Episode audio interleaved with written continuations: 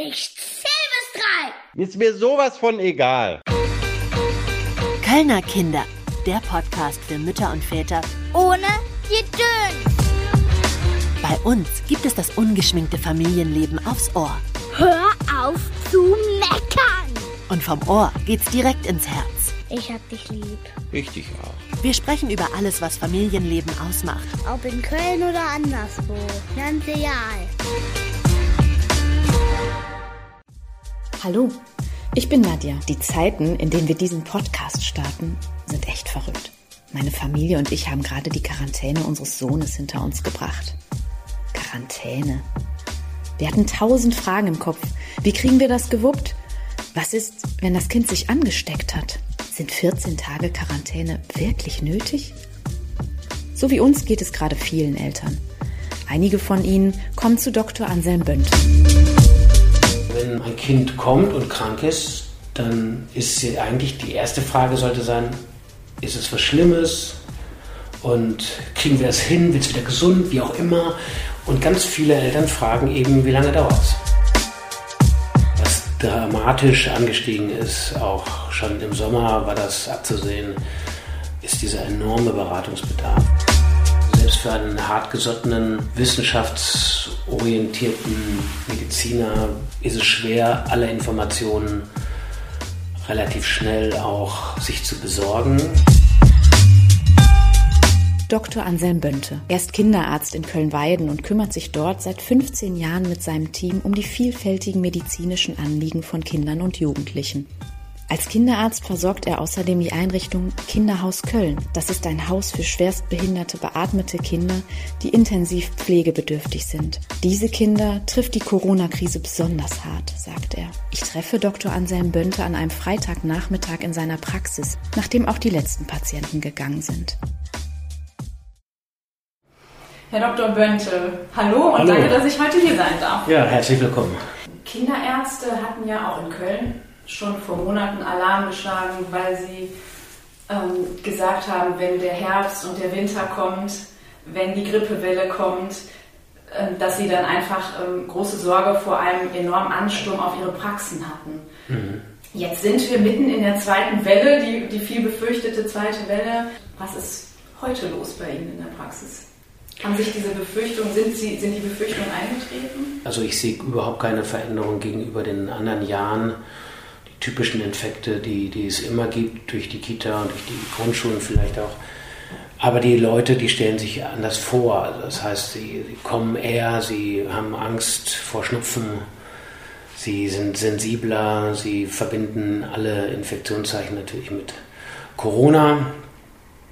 Und ähm, was dramatisch angestiegen ist, auch schon im Sommer war das abzusehen, ist dieser enorme Beratungsbedarf. Also ähm, ich glaube, das kann jeder Kinderarzt, auch jeder, Allgemeinmediziner sowieso auch bestätigen, dass wir uns den Mund fusselig reden, dass wir über Corona, über Quarantäne, über Kontakte, über ähm, Ansteckungen, Inkubationszeit und so weiter.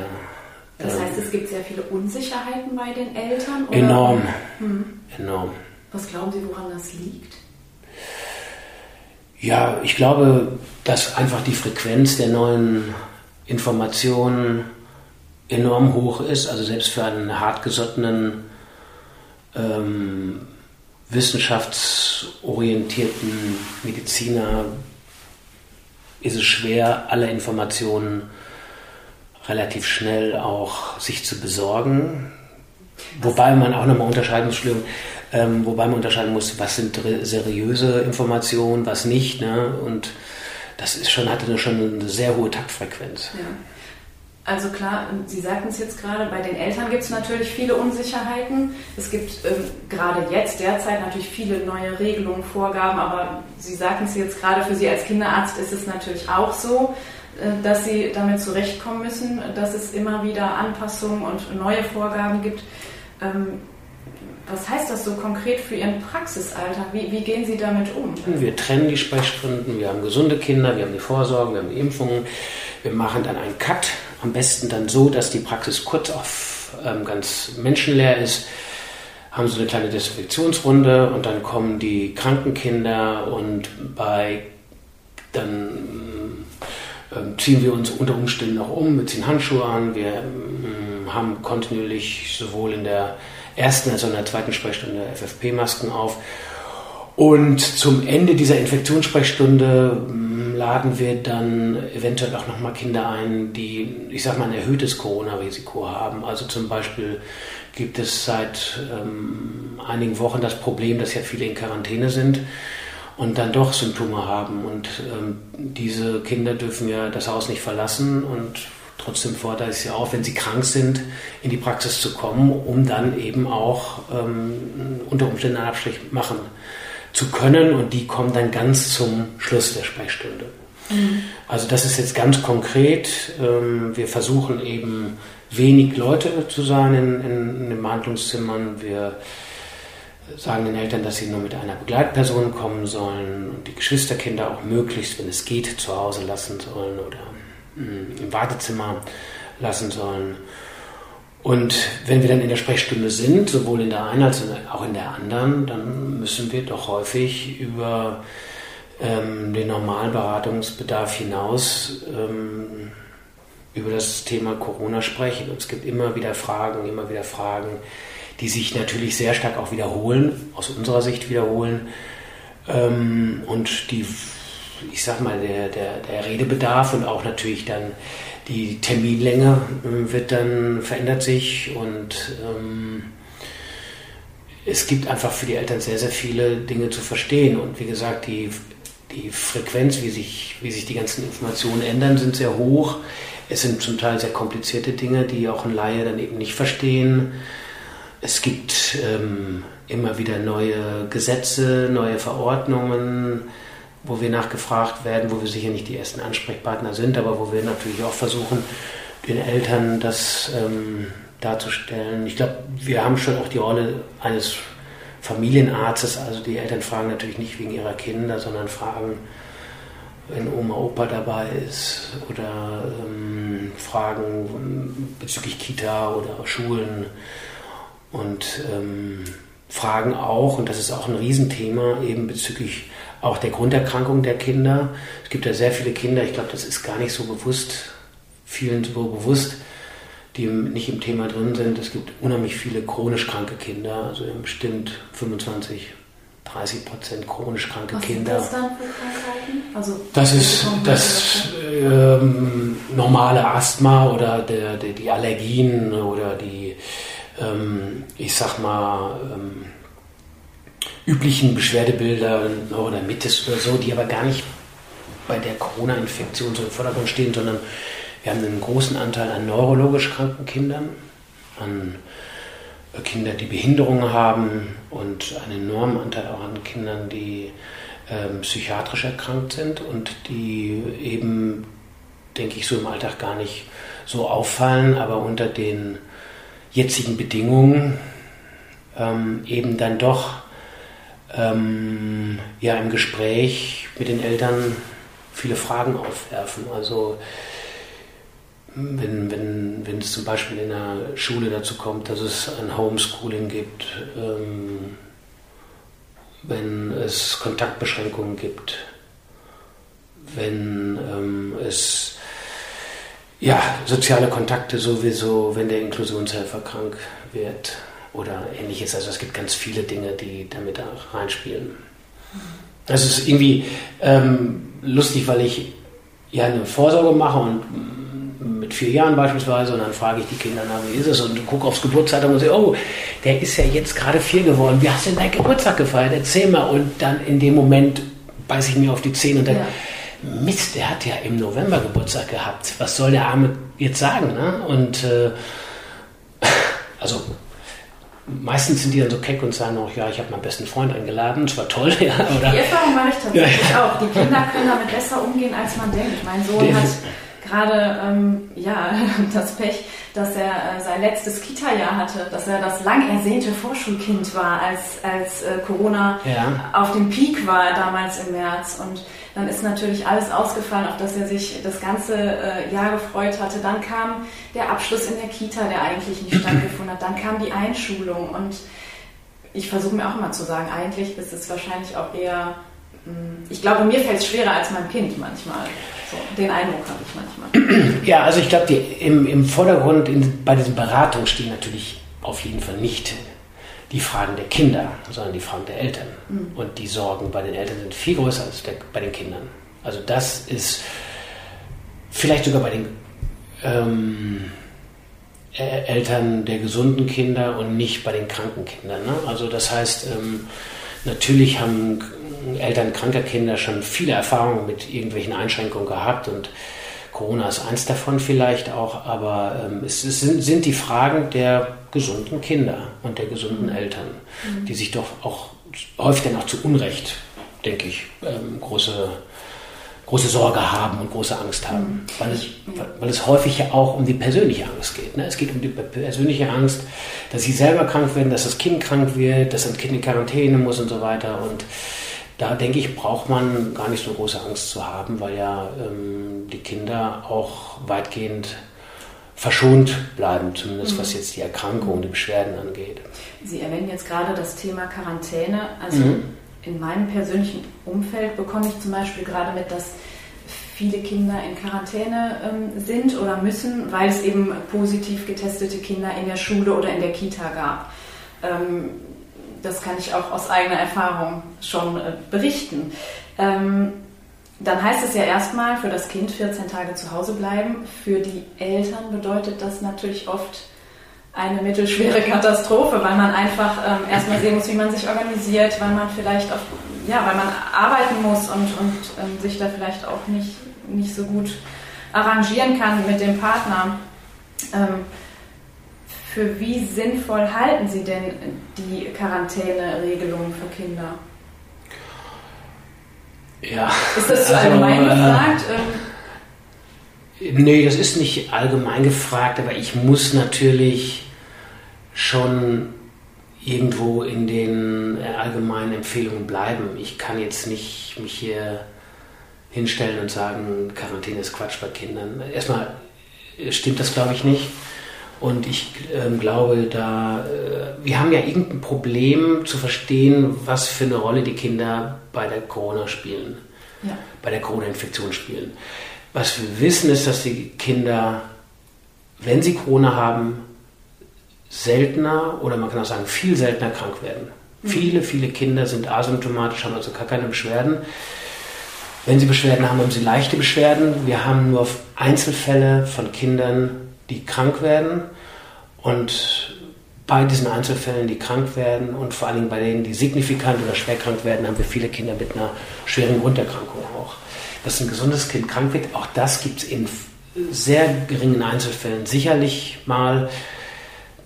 Das ist aber absolute Ausnahme. Und ähm, das, das steht, glaube ich, schon einigermaßen fest. Aber was sie für eine Bedeutung in der Übertragung haben, da ist das letzte Wort noch gar nicht gesprochen. Und ich glaube, je mehr Untersuchungen es gibt, desto sicherer kann man vielleicht sagen, je jünger die Kinder sind, desto Seltener gibt es ähm, Übertragungen. Man denkt, dass so ab 12, 14 Jahre äh, diese, die Jugendlichen ähnlich viele Menschen anstecken können, so wie ähm, vielleicht der Erwachsene auch.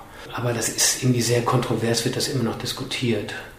Trotzdem glaube ich, kann man nicht sich darauf verlassen, indem man sagt, das Kind ist sechs Jahre oder fünf, das überträgt selten an den Erwachsenen. Also mh, hm, berücksichtige ich bei den Kindern nicht die üblichen Quarantäneregeln. Es ist aber auf der anderen Seite auch eine sehr starke extreme Zumutung, je nach sozialen Bedingungen auch, denke ich, für die Kinder ähm, und für die, für die Eltern auf jeden Fall, weil es ja in den ähm, konkreten Beschreibungen heißt, dass man das Haus auch nicht verlassen darf. Ja.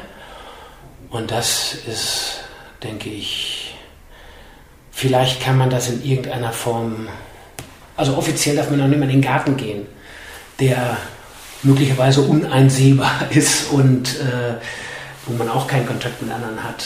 Und die Quarantäne ist auf 14 Tage eben angesetzt. Vielleicht ist es auch zu lang, vielleicht kann man das auch verkürzen. Also ich glaube schon, dass man das überlegen kann. Vielleicht kann man auch eine Kombination von einer kürzeren Quarantäne mit ähm, dann einem negativen Abstrich kombinieren am Ende der Quarantänezeit Das wird ja auch alles überlegt, glaube ich. Aber die Quarantäne kann ich jetzt nicht, ähm, ich sag mal so, außer Kraft setzen und sagen, nee, bei dem Kind brauchst du das nicht zu machen, das ist halb so schlimm. Hinsichtlich des Kindes selbst, ja klar, das wird nicht krank oder es wird leicht krank, aber es kann eben dann doch mal die Oma ähm, anstecken oder äh, beim Einkaufen irgendwelche älteren Passanten und das darf auch aus meiner ähm, Ansicht nicht riskiert werden. Hm, okay. Der Impfstoff kommt ja allerdings erstmal nur für Erwachsene, mhm. ähm, weil Studien mit Kindern noch nicht abgeschlossen sind, weil es die einfach noch nicht äh, gibt. Mhm. Ähm, viele Kinderärzte raten ja jetzt, die Kinder gegen Grippe impfen zu lassen. Ähm, auch weil jeden Winter viele Kinder wegen der Grippe stationär behandelt werden müssen. Ähm, deshalb sagt ja der Bundesgesundheitsminister aktuell, dass das ähm, Gesundheitssystem eine, eine Grippewelle in Zeiten der Pandemie nur stark verkraften würde, äh, äh nur schwer verkraften würde. Ähm, wie, ist das, wie stellt sich das aus Ihrer Sicht dar? Soll man seine Kinder gegen die Grippe impfen lassen und wenn ja, ab welchem Alter? Also die Grippe kennen wir ja doch viel genauer als die Corona-Infektion jetzt bei Kindern. Mhm. Die Grippe wird definitiv, ähm, die Influenza wird von Kindern schon multipliziert, verbreitet. Sie breitet sich in Kindergärten, in Schulen aus und geht dann mit dem Kind in die Familie und zu den ähm, älteren und ähm, älteren Erwachsenen. Und die, diese können auch schwerwiegend krank werden. Auch Kinder können bei der Grippe schwerwiegend erkranken. Und ich kenne jetzt da keine aktuellen Zahlen zu, aber ich würde schon mal denken, dass ähm, Kinder häufiger schwerwiegender erkranken können bei der Grippe als bei der Corona-Infektion. Und ähm, deshalb ist es in gewissen Konstellationen ja sinnvoll, auch sein Kind gegenüber Grippe zu impfen. Wobei ich sagen muss, man muss nicht jedes gesunde Kind gegen Grippe impfen. Diese ähm, Idee, die Kinder großzügig gegenüber Grippe ähm, impfen zu lassen, war eine Empfehlung, glaube ich, aus einem ähm, Kreis der pädiatrischen Infektiologen mit der Idee, eben das Gesundheitssystem zu schonen. Ähm, ob das aufgeht, das kann ich ja überhaupt nicht sagen.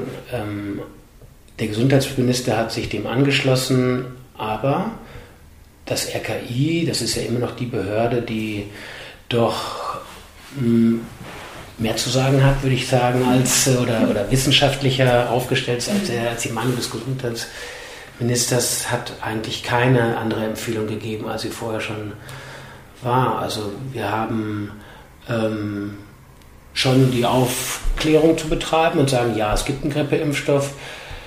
Ich empfehle sie auch bei gewissen Erkrankungen, Grunderkrankungen, bei den Kindern. Ich finde auch, man kann darüber nachdenken, wenn man ein sehr kleines Frühgeborenes hat, die Geschwisterkindergrippe impfen zu lassen oder sich selbst als Erwachsener.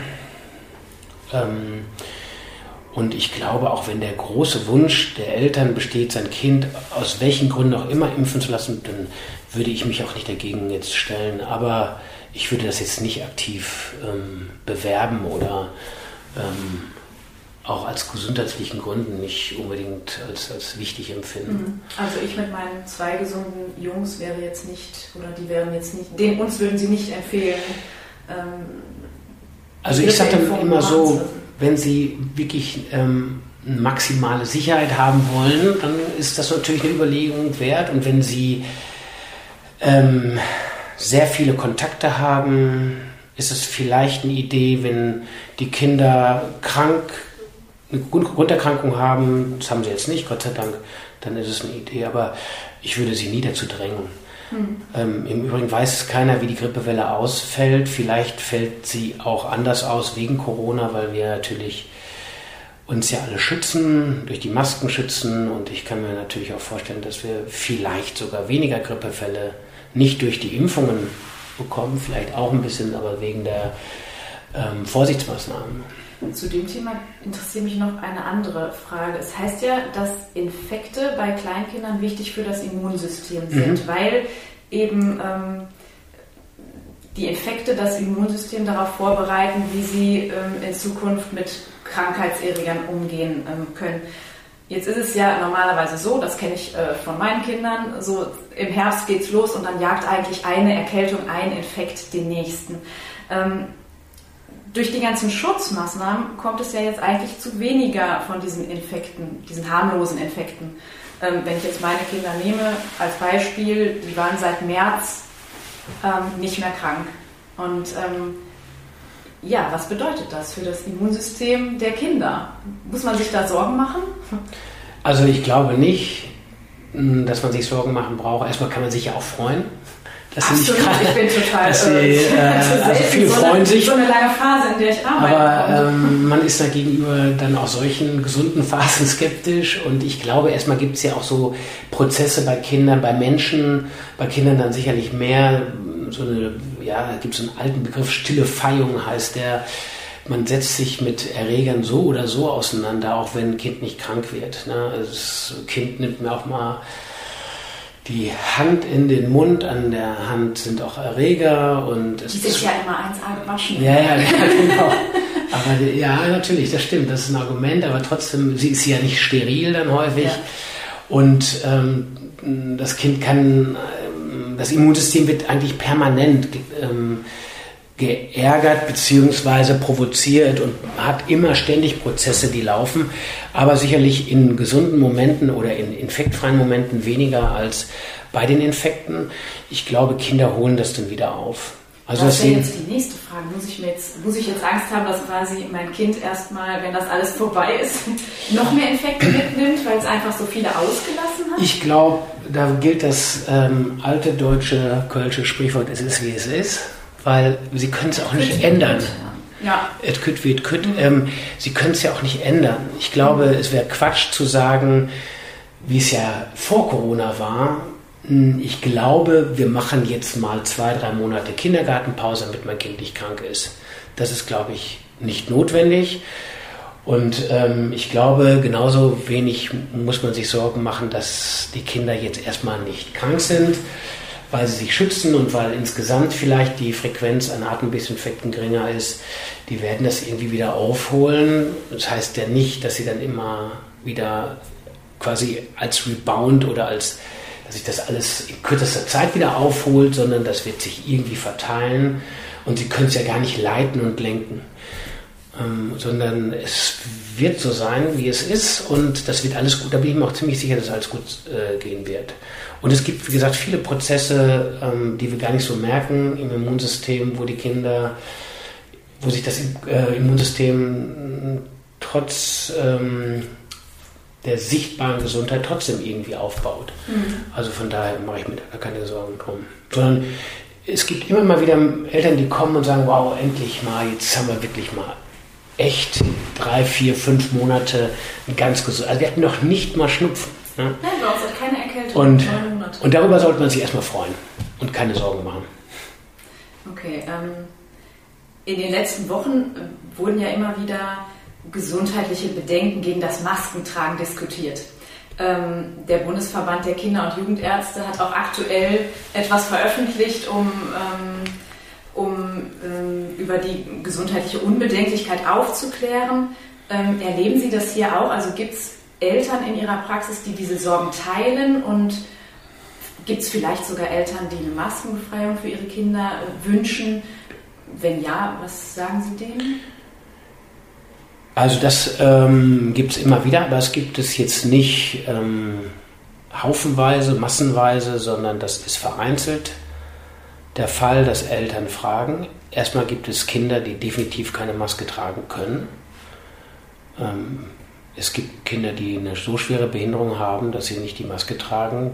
Es gibt Kinder, die behindert oder psychisch krank oder wie auch immer sind, die die Maske überhaupt nicht tolerieren, obwohl sie sie tragen könnten gibt äh, sicherlich auch wenige Kinder, die aus ja, äh, Organgründen, bei Beatmung zum Beispiel. Gibt ja auch Kinder, die künstlich beatmet sind. Also das sind aber Extremfälle, natürlich das auch nicht machen können. Also es gibt schon ganz vielfältige Gründe, wo man auch ganz äh, guten Gewissens den Eltern einen Test schreiben kann, dass es nicht geht. Auch wenn man als Arzt denkt, also ähm, sorry, das musste eigentlich jeder verstehen, dass dieses Kind keine Maske tragen kann. Ne? Ähm, aber es gibt vereinzelt auch die Frage bei gesunden Kindern, wo man überhaupt nicht damit gerechnet hat, dass so eine Anfrage kommt. Und da muss man auch sagen, also ähm, dass das jetzt irgendwie eine Frage ist, die, wo sich die Eltern keine Gedanken machen müssen. Ich glaube auch, dass ähm, ich sag mal, so eine echte Angst, eine richtig begründete Angst bei Eltern eigentlich da kaum vorliegen kann. Also das ähm, wäre schon eigenartig, weil es für jeden ersichtlich ist, dass das, denke ich, möglich ist. Aber gefragt worden bin ich das schon gelegentlich und habe das natürlich dann auch abgelehnt, mhm. eine, ähm, einen Attest zu schreiben. Es wird ja ähm, viel diskutiert über die körperlichen Spätfolgen einer Corona-Infektion, zumindest bei Erwachsenen. Wie ist das eigentlich mit den seelischen Auswirkungen dieser ganzen Situation für, für Kinder? Also Kinder müssen ja gerade lernen, mit sehr, sehr vielen Einschränkungen zurechtzukommen, die auch ähm, ja, die Nähe zu ihren ähm, Bezugspersonen betreffen. Also ich denke da jetzt zum Beispiel an Oma oder Opa, die Abstand nehmen oder vielleicht eine Umarmung ablehnen, ähm, an Kinder, die vielleicht, Kleinkinder, die vielleicht in der Kita nicht mehr so schnell auf den Arm genommen werden können. Ähm, weiß nicht, vielleicht haben Kinder auch Angst um ihre Eltern, um ihre Großeltern. Wie schätzen Sie das ein? Was macht das mit, mit Kindern, diese ganze Situation? Ich hätte jetzt vor, sogar heute, ähm und irgendwann vor Monaten eine ähnliche Diskussion. Also zwei Eltern, die von kleineren Kindern, das eine war so neun Monate, das andere war elf Monate. Ähm, kann ich mich ganz gut daran erinnern, weil es ähm, doch eine interessante Frage auch der Eltern war, wo ich in den Raum kam und das Kind hat gefremdelt. Das ähm, ist auch bekannt, so mit sechs, sieben Monaten ist es so, dass ähm, Kinder schon auch Angst gegenüber Fremden haben können und so in der Praxis hier wo vielleicht auch eine gewisse Atmosphäre ist, ähm, können dann Kinder mal auch dann anfangen zu weinen, wenn der Kinderarzt in den Raum kommt. Und bei diesen beiden Fällen war es dann so, dass eben ähm, die Eltern sagten, ja, ist ja auch klar, dass das Kind jetzt fremdelt. Ich meine, wir haben kaum Kontakt und ähm, mein Sohn oder meine Tochter hat jetzt so wenig äh, Menschen gesehen, ja, und ist doch klar, dass sie jetzt vor ihnen einer der wenigen Menschen, die es jetzt mal gesehen hat, äh, Angst hat. Und äh, die waren davon überzeugt, dass es eine Folge der äh, Kontaktbeschränkung ähm, sei und halt, halt eine indirekte Folge auch von Corona. Und das glaube ich auf gar keinen Fall. Weil das sehe ich nicht. Das kennt jeder Kinderarzt, glaube ich, und das seit Jahrzehnten. Das ist ein ähm, Entwicklungsschritt, den wir sogar sehen wollen. Das heißt, das Fremdeln, das Angst haben, das ist ein Entwicklungsschritt, der auch wichtig ist für Kinder und der mit Corona nichts zu tun hat. Ich glaube, diese Kinder, die haben, nehmen keinen Schaden davon. Und ich bin auch fest davon überzeugt, dass das Gros der Kinder mit der Sache unglaublich gut ähm, umgehen kann. Dass die Kinder vielleicht es nicht merken, was um sie herum passiert ab in einem gewissen Alter vielleicht das sogar positiv empfinden, weil Mama und Papa mal mehr Zeit haben, weil man eng zusammen ist, weil man plötzlich Spiele auspackt, weil man eine produktive Langeweile hat, wie auch immer. Und ähm, ich glaube, dass äh, ab einem gewissen Alter ein gewisser Pragmatismus auch entsteht. Also ich sehe hier vierjährige Kinder, die ganz stolz ihre Maske tragen, obwohl sie es ja gar nicht machen müssen. Mhm. Und echt das super machen und ähm, mir was von irgendwelchen Bändern erzählen, die rot-weiß sind im Kindergarten und die sie überhaupt bloß nicht ähm, berühren dürfen und so weiter und sie dürfen nur in einem Gebiet spielen wegen so, Corona. Ja, natürlich, ja, Absperrbänder in irgendwelchen, ähm, wo dann der, der, der, der, das Außengelände vom Kindergarten irgendwie unterteilt wird und und dann sofort diese Regeln kennen und die sofort mit Corona auch begründen. Ne? Wir haben ja Corona. Ja. Und ähm, also ich glaube, dass ähm, viele Kinder da unheimlich gut mit umgehen. Ich glaube, dass es auch, habe ich mir auch mal überlegt, ob jetzt, wenn eine Mutter viele Maske trägt, ob das Grimassieren, das fehlende Grimassieren, die fehlende Ausdrucksweise im Gesicht vielleicht irgendwie schwierig ist für die Kinder. Das weiß ich, das weiß ich jetzt nicht genau. Ich glaube, dass man natürlich im persönlichen Rahmen zu Hause natürlich immer wird man ja sowieso die Maske auch absetzen, dass das den Kindern reicht. Und wenn ich sehe im Park sehe, wie viele Mütter im Kinderwagen den Kinderwagen schieben und ähm, eben Musik hören, ja, also ja, da schirmen ja. die sich ja auch ab und zwar freiwillig und nicht wegen Corona. Also ich glaube nicht, dass das irgendeinen Schaden macht. Bei vielen Kindern glaube ich, dass das keinen Schaden macht. Und wenn man weitergeht, ähm, bei den Jugendlichen, ich habe eine Tochter, die ist 16, die, also gut, das ist sicher ein gutes Beispiel, weil da, da gibt es sicherlich viele, die auch sehr darunter gelitten haben. Aber ich glaube, die hat das gut gemacht, die hat, ist damit umgegangen, die hat das rationell begriffen, die hat gesagt, so, ich gestalte dann meinen ähm, ähm, Alltag, als die Schulen geschlossen hatten, so, ich simuliere so ein bisschen den Unterricht und so weiter. Also da gibt es sicherlich auch sehr fitte Jugendliche. Aber, und ein großes Aber, muss man natürlich auch sagen, es gibt unzählige Kinder, die darunter leiden und unzählige Kinder, die auch Schaden davon nehmen können. Äh, insbesondere die psychiatrisch Erkrankten, die Sie mhm. auch schon eben angesprochen haben, die Kinder mit ähm, Defiziten im Lernen, wo ein Homeschooling ja überhaupt nicht funktioniert, wo die Mutter, ich sag mal, ähm, schon damit zufrieden ist, dass er sich irgendwie alleine am, am, am Computer oder an der, an der Playstation ähm, beschäftigen kann. Und äh, es gibt unendlich großen sozialen Druck. Und damit meine ich jetzt nicht, dass nicht jeder ein iPad oder ein ähm, Tablet haben muss, um irgendwie Distanzunterricht ähm, hinzukriegen, sondern ich glaube, dass ähm, räumliche Nähe und ähm, ich sag mal auch Aggressivität bei vielen Menschen in kleinen Räumen und dass man sich also irgendwie auch Leid sehen kann und irgendwie ja, dass es da enorm viele Probleme gibt, die wir auch gar nicht gut mitkriegen. Also ich glaube, die guten, gut situierten Familien, die Aufgeklärten, so wie es eigentlich immer ist in allen oder vielen Gesundheitsfragen, die werden und die, die, die Kinder, die gesund sind, keine Grunderkrankung haben, die werden da ganz gut durchgehen durch die Krise, mhm. aber die anderen wird es besonders hart treffen.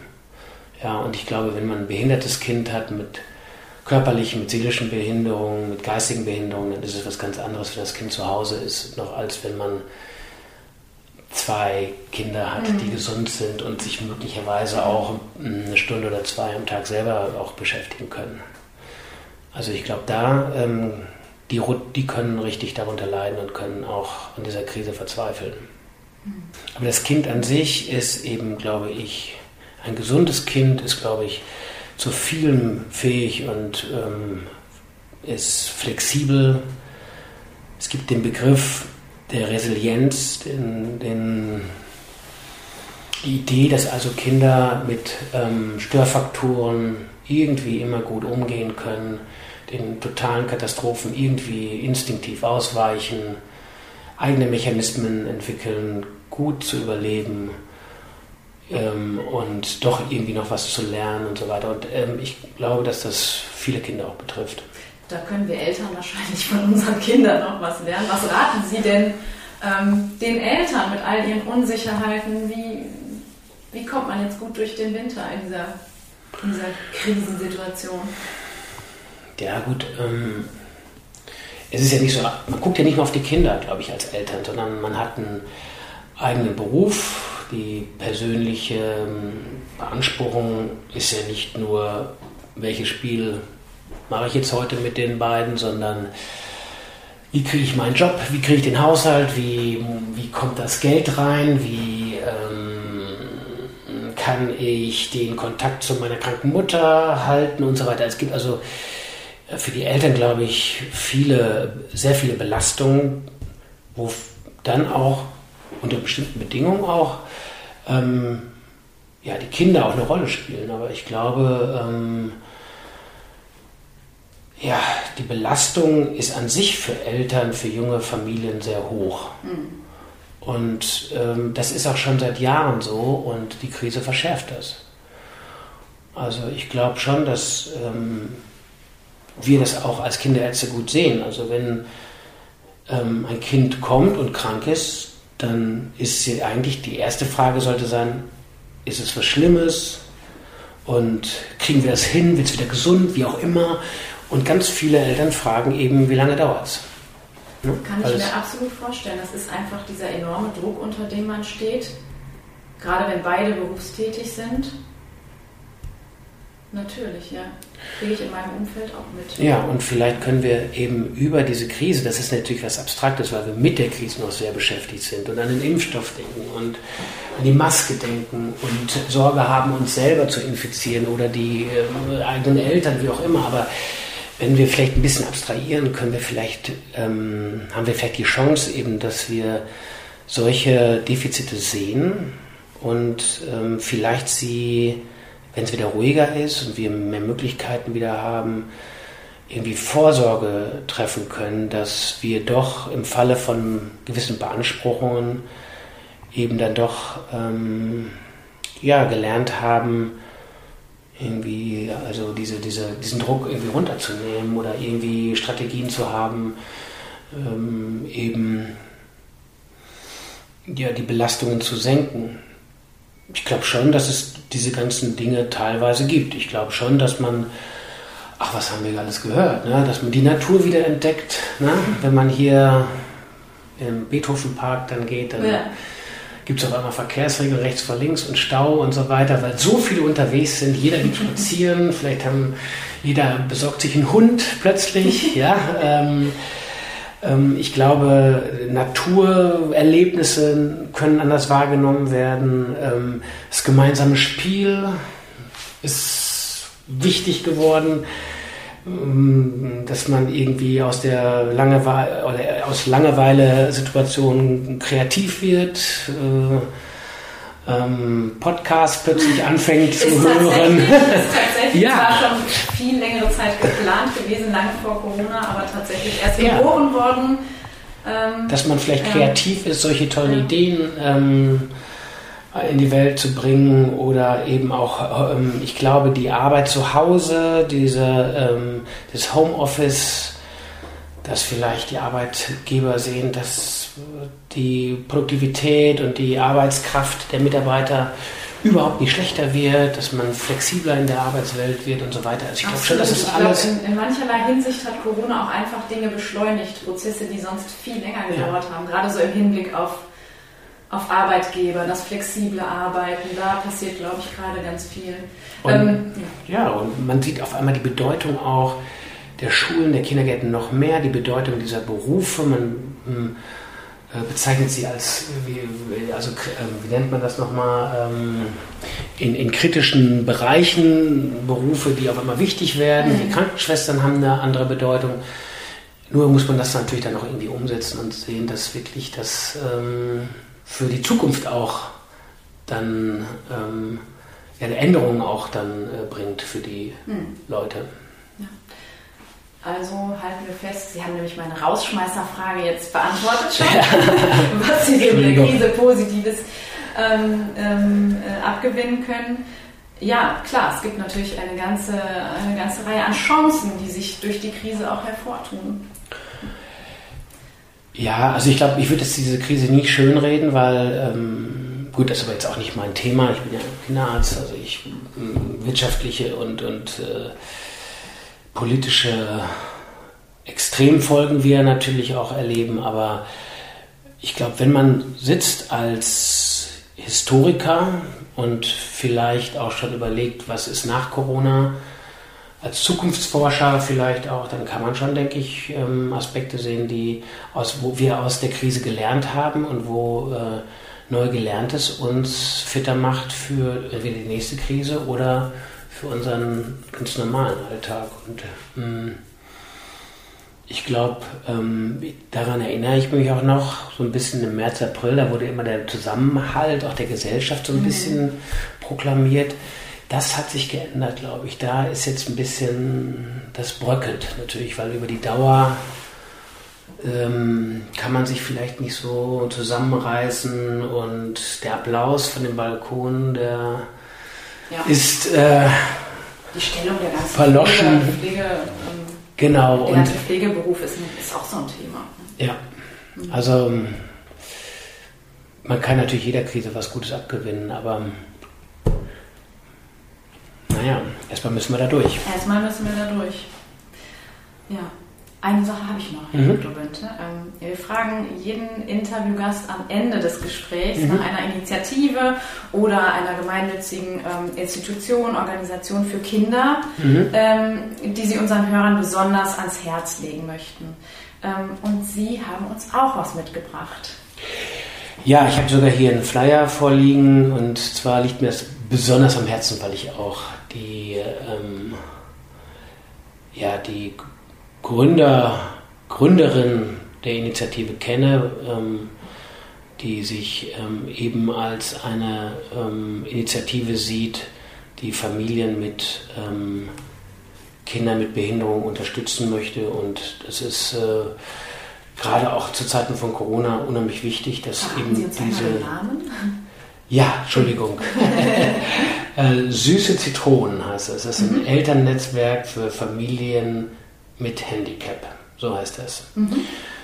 Und wie gesagt, ich, ähm, es ist ein kleines, kleines, äh, kleiner Verein, der ganz unbürokratisch ähm, Familien helfen kann, Eltern helfen kann, Kindern helfen kann, wo ähm, Kinder einfach ähm, ja, ein Handicap, so wie sie es selber nennen, mhm. haben. Und, und, diesen Verein würde ich natürlich sehr gerne unterstützen und ihm ans Herz legen. Gut, wir stellen euch den Link zu Süße Zitronen auf unsere Website unter www.kölnerkinder.com. Könnt ihr da noch mehr erfahren. Und ähm, ich bedanke mich bei Ihnen für das Gespräch, Herr Dr. Wünte, und ich wünsche Ihnen alles Gute für die kommenden Wochen und Monate. Ja, vielen Dank Ihnen auch. Vielen Dank, dass ihr euch heute wieder die Zeit für die Kölner Kinder genommen habt. Wenn es euch gefallen hat, dann abonniert den Podcast am besten, bewertet uns und schenkt uns ein Like. Jeden zweiten Freitag im Monat gibt's übrigens eine neue Episode. Wie immer mit interessanten Gästen und Themen, die uns und euch bewegen. Wir freuen uns schon auf das nächste Mal. Irgendwo zwischen Schwimmunterricht, Bastelstunde, Hausaufgaben, Playdates und Kissenschlachten. Jetzt ist Schluss!